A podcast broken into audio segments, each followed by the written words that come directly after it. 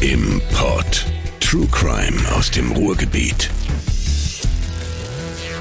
Hallo ihr Lieben, ich freue mich sehr, dass ihr reinhört hier in unseren kleinen True Crime Podcast, den meine liebe Kollegin Anna Deschke ja mittlerweile vor fast zwei Jahren gestartet hat.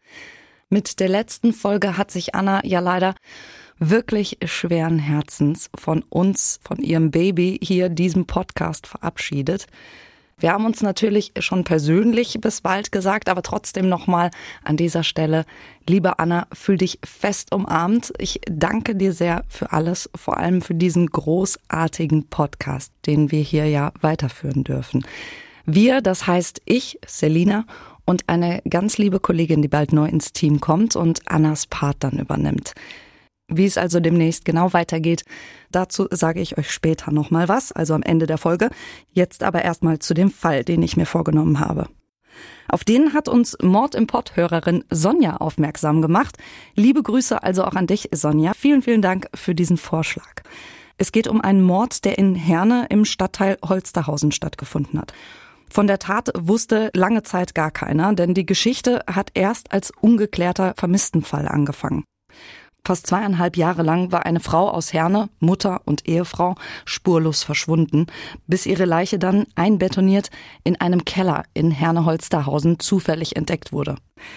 Es war gar nicht so leicht, an Informationen zu dem Fall zu kommen. Es gibt ein paar Artikel und auch in der Doku-Serie Anwälte der Toten, Rechtsmediziner decken auf, wird der Fall in einer Folge behandelt.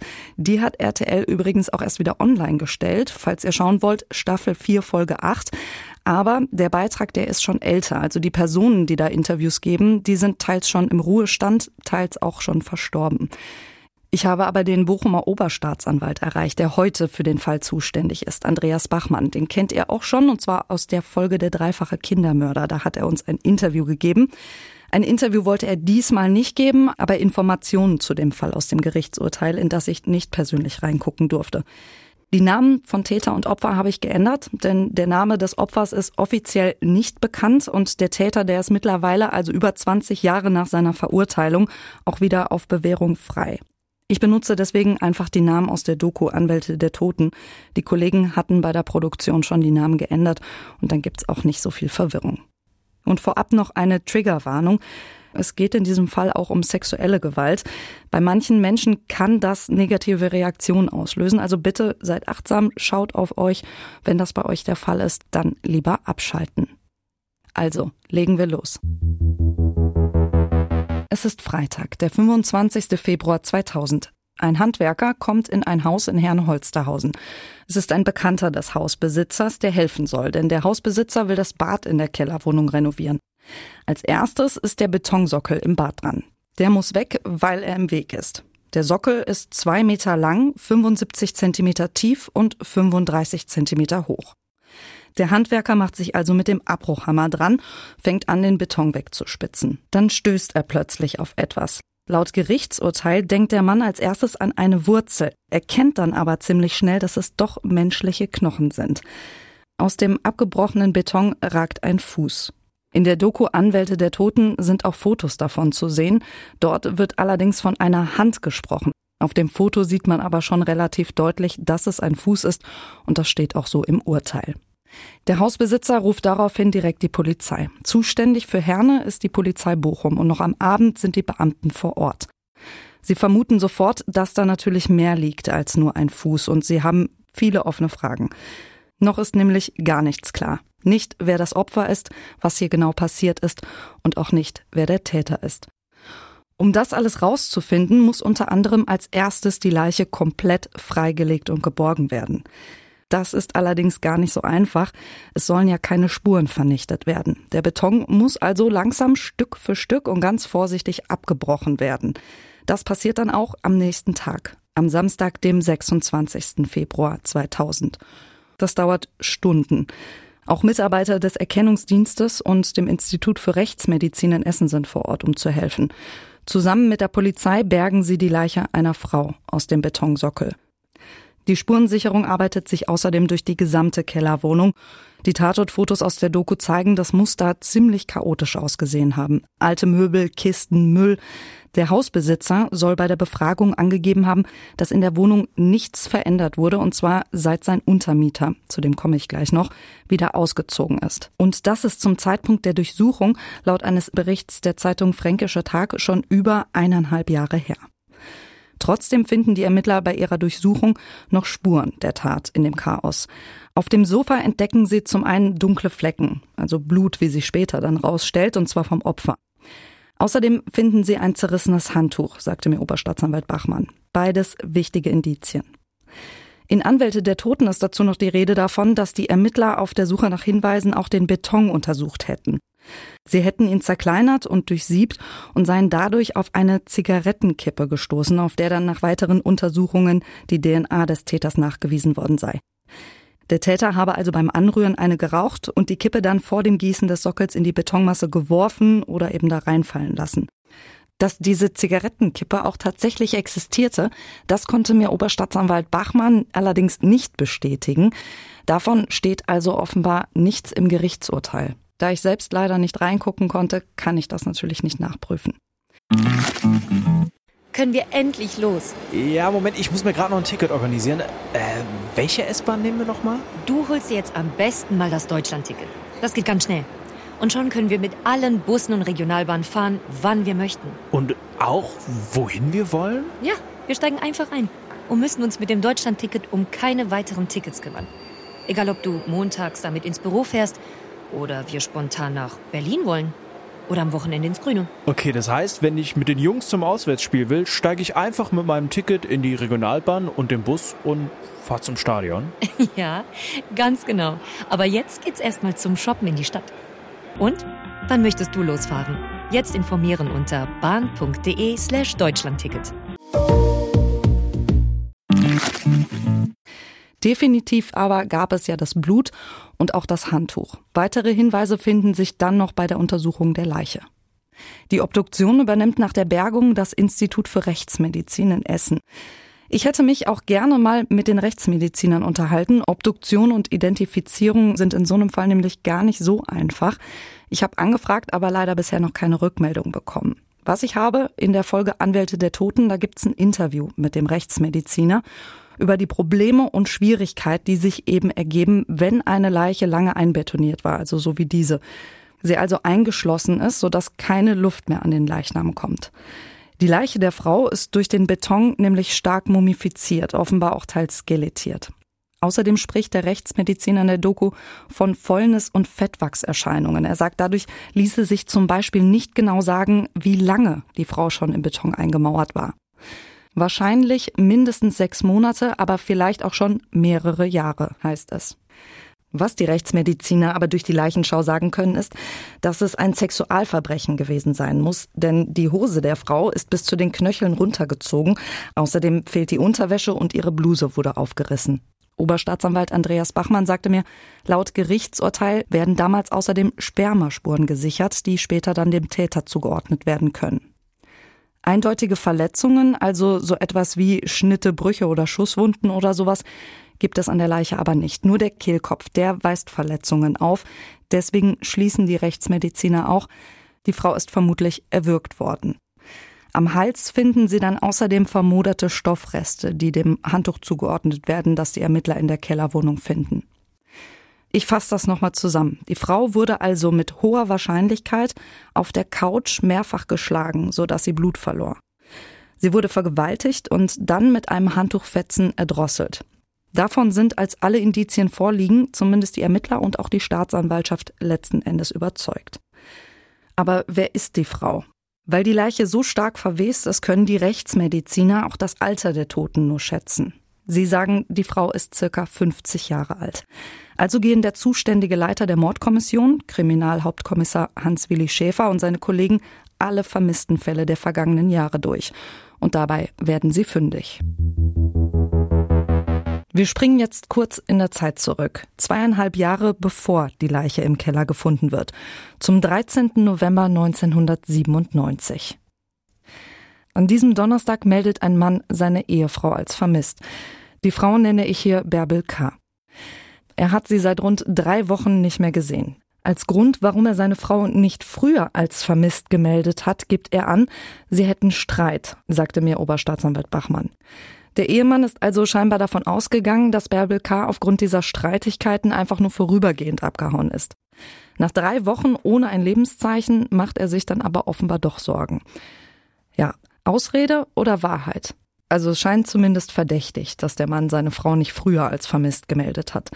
Zu diesem Zeitpunkt gibt es aber überhaupt keine Hinweise, dass der Mann irgendwas mit dem Verschwinden seiner Frau zu tun haben könnte.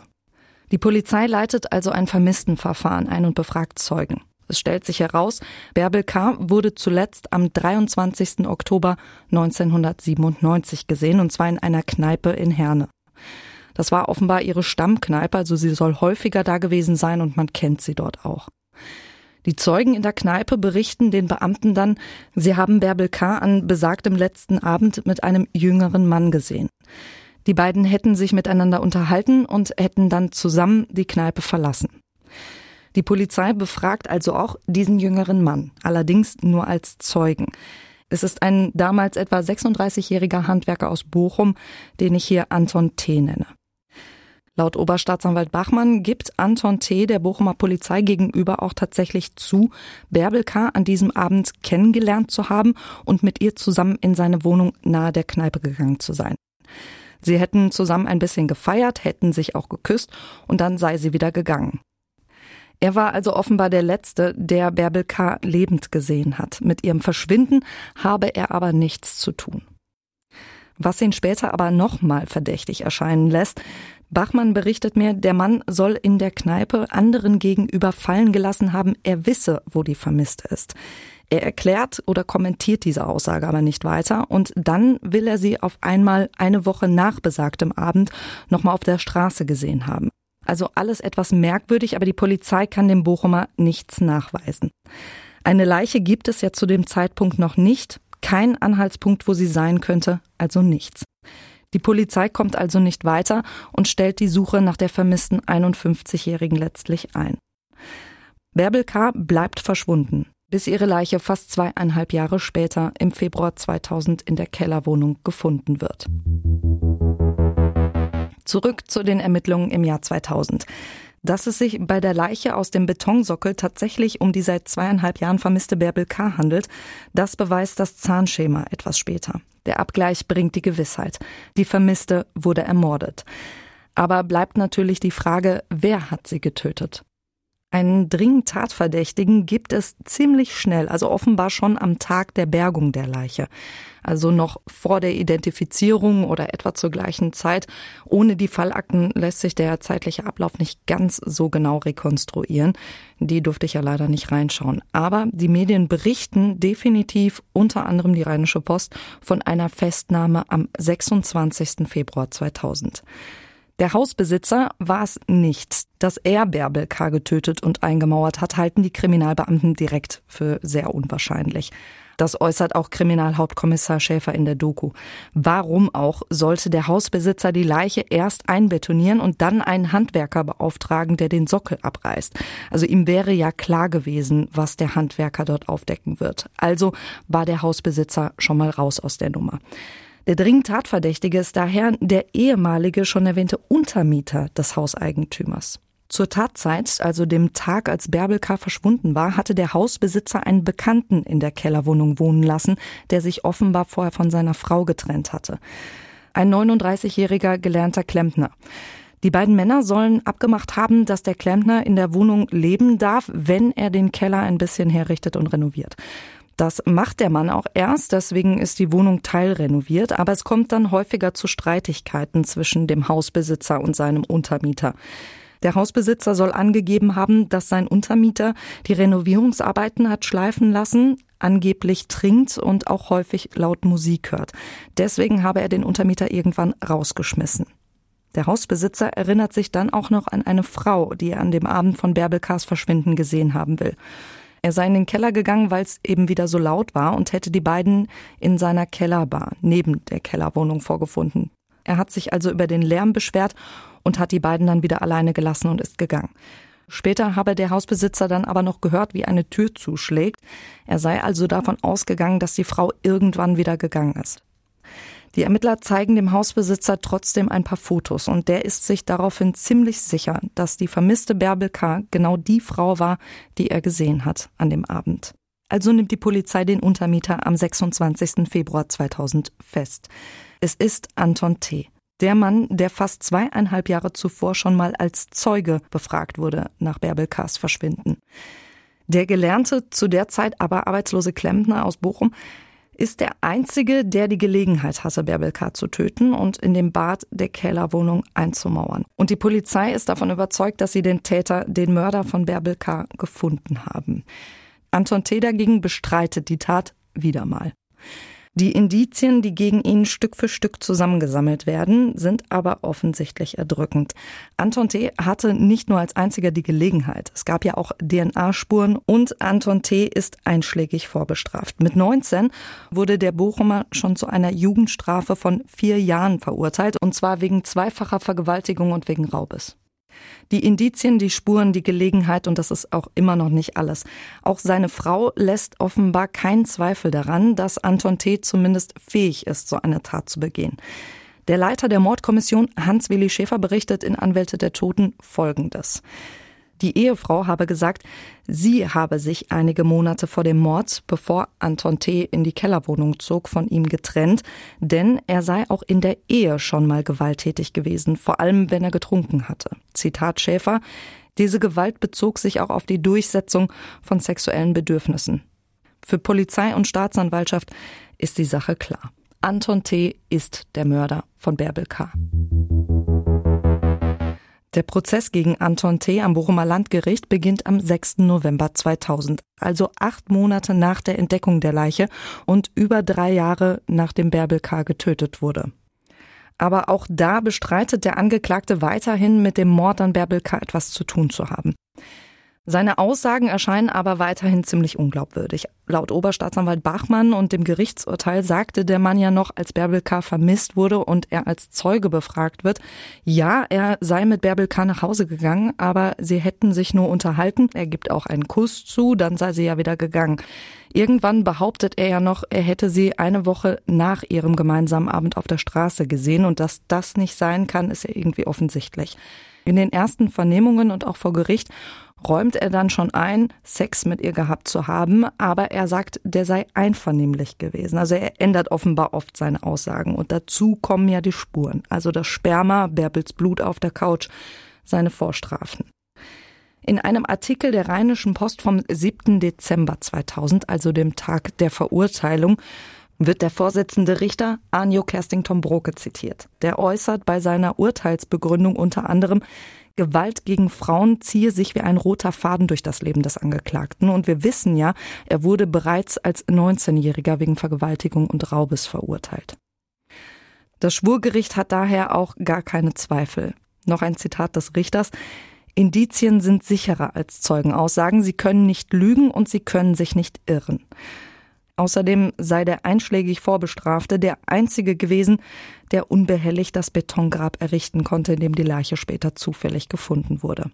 Das Gericht rekonstruiert den Tatabend wie folgt. Anton T. hat Bärbel K. am 23. Oktober 1997 in einer Kneipe kennengelernt. Die beiden sind gemeinsam zu ihm nach Hause gegangen in eine Wohnung nahe der Kneipe. Zuerst haben sie sich noch im Partykeller aufgehalten, dann sind sie in die Wohnung rüber, die noch teilweise renoviert wurde. Er wollte Sex, sie offenbar nicht. Auf dem Sofa schlägt Anton T. Bärbel K. mehrfach ins Gesicht und vergewaltigt sie. Anschließend zerreißt er ein Handtuch und erdrosselt die damals 51-Jährige mit einem Fetzen davon. Und zwar aus Angst, dass die Vergewaltigung entdeckt wird. Um dann noch den Mord zu vertuschen, nutzt er, dass das Bad noch im Umbau ist, rührt Beton an und mauert Bärbel K. in den Sockel ein. Warum der Mann das getan hat, das bleibt für uns fraglich. Dazu habe ich keine Informationen bekommen und er hat den Mord ja auch im Prozess weiter bestritten. Gutachter bestätigen aber, Anton T. ist voll schuldfähig. Es gibt also keine Hinweise auf irgendwelche psychischen Probleme oder ähnliches und es war auch keine Affekthandlung. Schon vier Wochen nach Prozessbeginn, am 7. Dezember 2000, fällt dann das Urteil. Anton T. wird wegen Vergewaltigung und Mordes zu einer lebenslangen Haftstrafe verurteilt, auch ohne sein Geständnis. Und das Gericht stellt dazu noch die besondere Schwere der Schuld fest, weil der Mann vorbestraft ist und weil die Tat äußerst brutal war, sagte mir Bachmann. Er hat die Frau ja mehrfach geschlagen und dann eben vergewaltigt und erdrosselt. Und das auch noch mit Vorsatz. Davon ist das Gericht jedenfalls überzeugt. Es geht davon aus, dass die Tat nicht spontan passierte, sondern dass Anton T. schon auf dem Weg in die Wohnung den Plan gefasst hatte, Bärbel K. zu vergewaltigen. Heute, über 20 Jahre nach der Verurteilung, ist Anton T. wieder auf freiem Fuß. Laut Oberstaatsanwalt Bachmann hat das Landgericht Bochum die Strafe mit Beschluss vom 27. Mai 2019 auf Bewährung ausgesetzt. Das heißt allerdings auch, Anton T. muss sich irgendwann mit der Tat doch noch auseinandergesetzt und Reue gezeigt haben, sonst wäre er eben gar nicht erst freigekommen.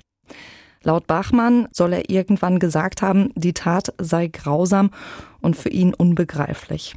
Also hat er letzten Endes den Mord an Bärbel K doch noch zumindest indirekt gestanden.